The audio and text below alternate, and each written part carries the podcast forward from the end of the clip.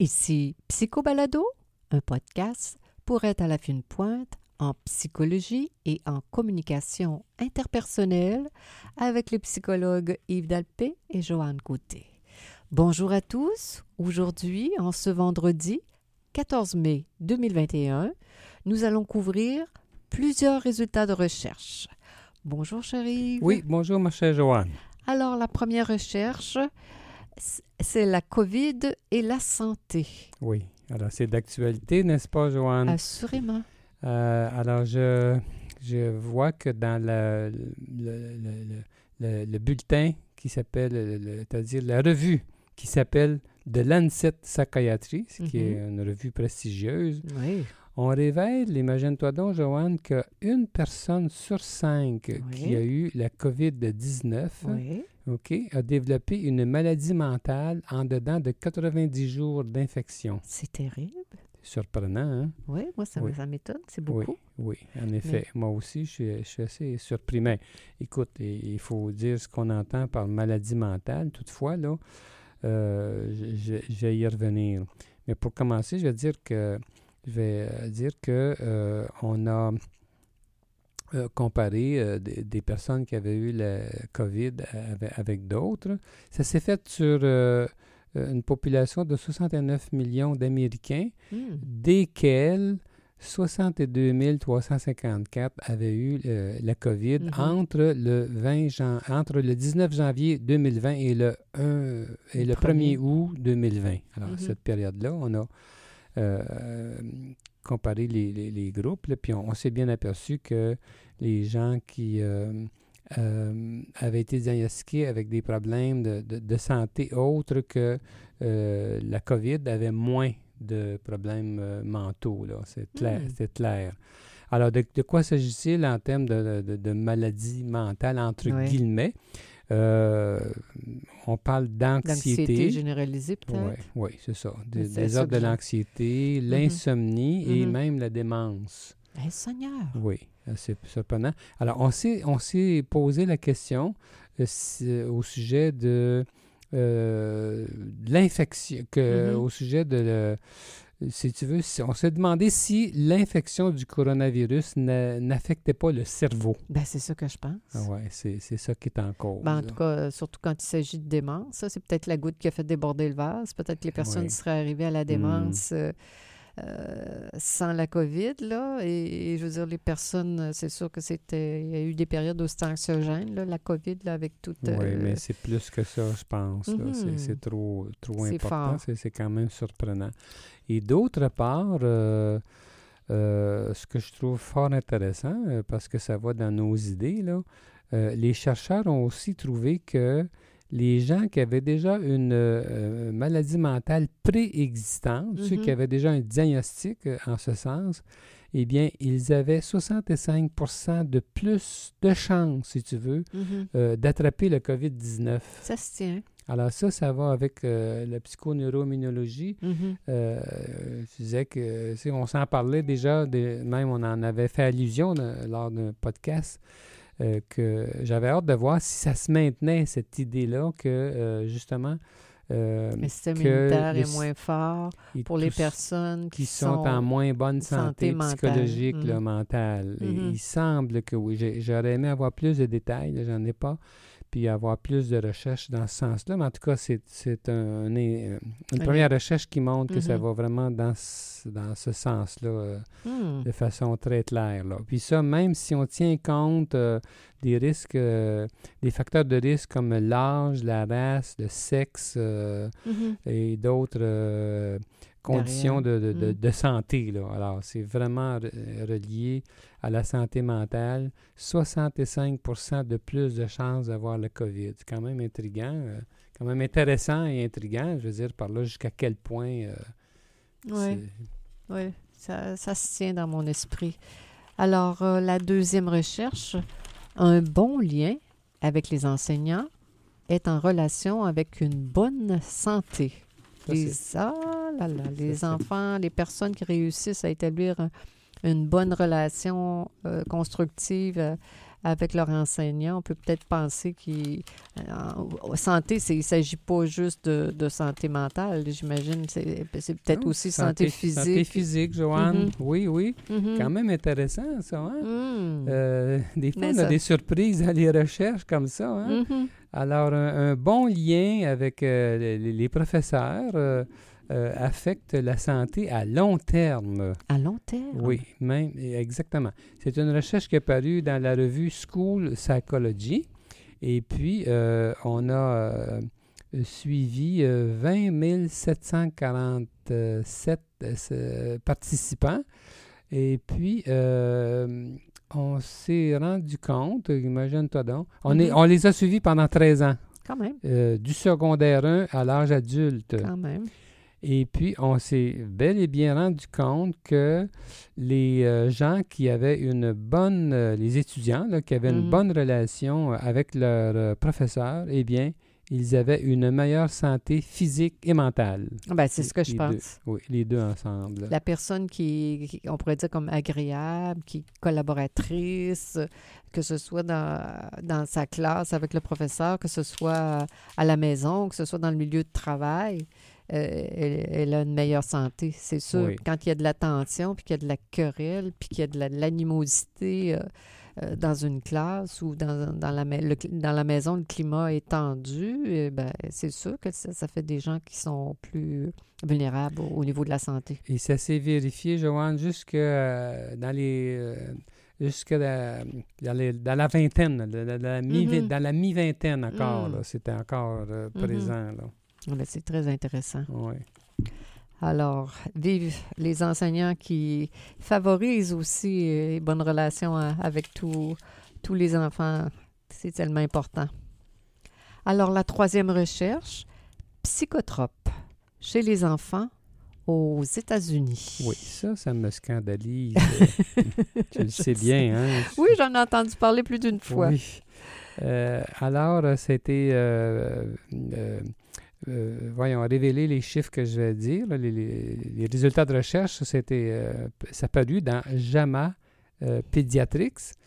Et puis, on a pu voir que depuis l'année 1999 jusqu'à 2015, il y a eu évidemment une augmentation vertigineuse du côté de, la prescription de, psychotropes chez les enfants. Il faudrait peut-être décrire qu'est-ce que c'est qu'un psychotrope? Euh, ben, les antidépresseurs, les, euh, antipsychotiques, euh, les, les, stabilisateurs de l'humeur, les médicaments qu'on utilise là, pour le, comme le Ritalin là, mm-hmm, pour mm-hmm, mm-hmm. le, TDAH. D'ailleurs, mm. c'est le plus c'est celui qui est le plus prescrit. Le dernier, là, les, les, médicaments qui se rapportent au TDAH. Et puis donc, euh, la population de, jeunes, c'est jusqu'à la, jusqu'à la maturité, jusqu'à 18 ans, là, eh bien, de 1999 à l'an 2015, euh, les prescriptions de drogue, euh, de, médicaments, si tu veux, ont triplé hmm. pendant cette période-là. Hmm. Alors, quand même. et ce qui m'a le plus scandalisé, c'est que on prescrit des drogues même pour les enfants qui ont 4 ans et moins. Oh Alors, 1,3% de ces des prescriptions en cause étaient euh, à l'intention des, euh, des, petits. Des, bébés presque, 4 ans et moins. Alors, c'est quand même euh, assez surprenant tout ça. personnellement, moi, j'ai de la difficulté avec ça. C'est triste un peu. Hein, D'un autre côté, quand on voit qu'il y a des petites familles qui ont tellement de misère avec leurs enfants, qui ont un trouble X, Y, Z, et qui sont essoufflés par toutes les, les, adaptations à faire, tout ça, Seigneur, que c'est pas simple. Mais c'est sûr que des petits bouts de chou qui prennent des médicaments, on se dit euh, qu'est-ce que ça va être euh, plus tard? On n'aime pas ça. On aimerait qu'il y ait d'autres techniques qui visent à aider tout le monde que prendre des, psychotropes. Alors, la quatrième recherche, maladie mentale et violence. Ah, bien sûr qu'il y a un lien entre tout ça, chérie, n'est-ce oui, c'est que souvent, on se pose la question. Souvent, dans les médias, on lit, bon, ben, les malades euh, mentaux ne euh, sont pas violents.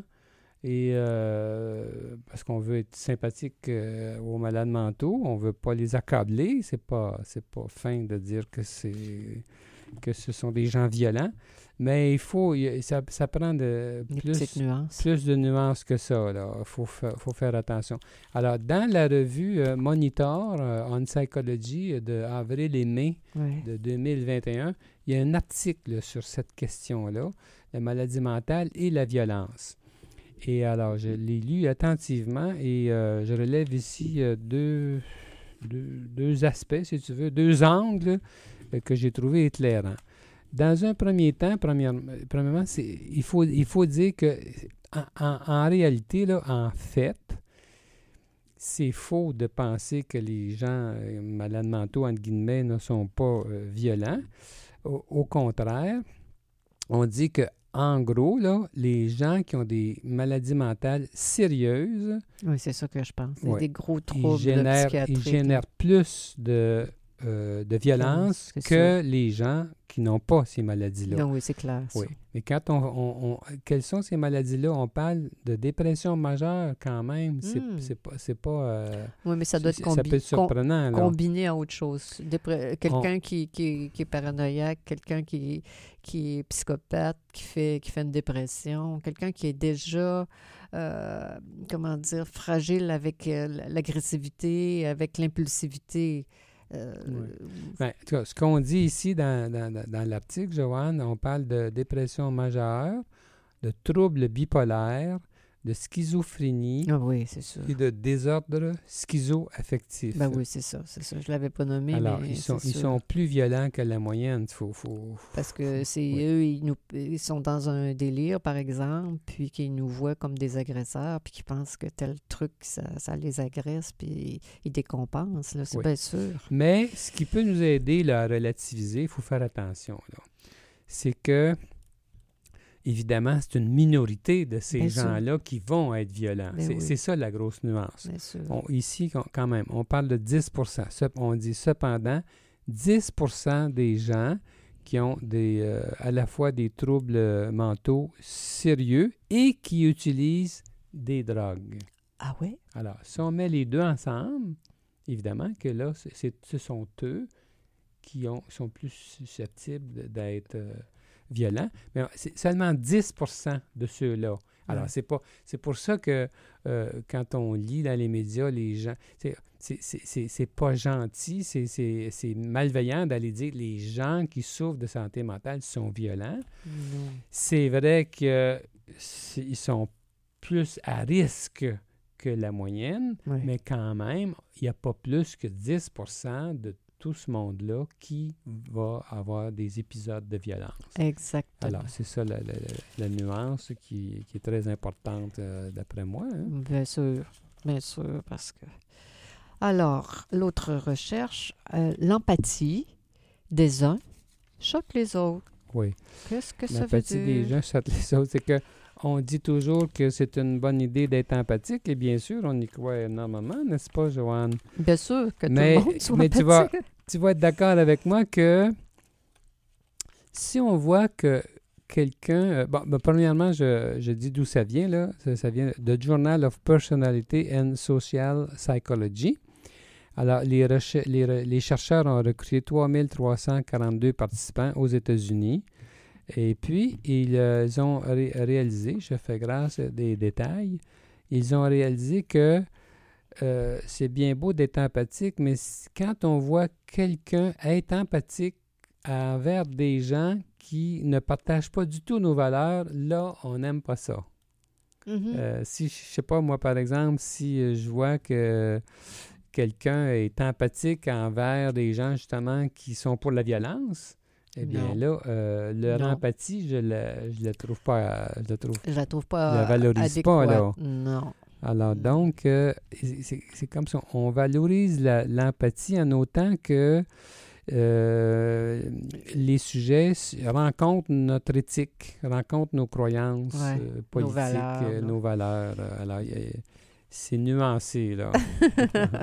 Ah oui, c'est sûr que si je vois des gens qui sont empathiques vis-à-vis des, des personnes qui respectent pas suffisamment Ça, les là, on les règles, trouve moins intéressants. on les trouve, oui, c'est ça. Ça, je trouve pas qu'ils méritent. Je veux dire ça comme ça. Ouais. L'autre recherche, on fuit les gens qui préfèrent la solitude Oui. Parce Euh, que Bon, une recherche qui est parue dans Personality and Social Psychology Bulletin. Oui.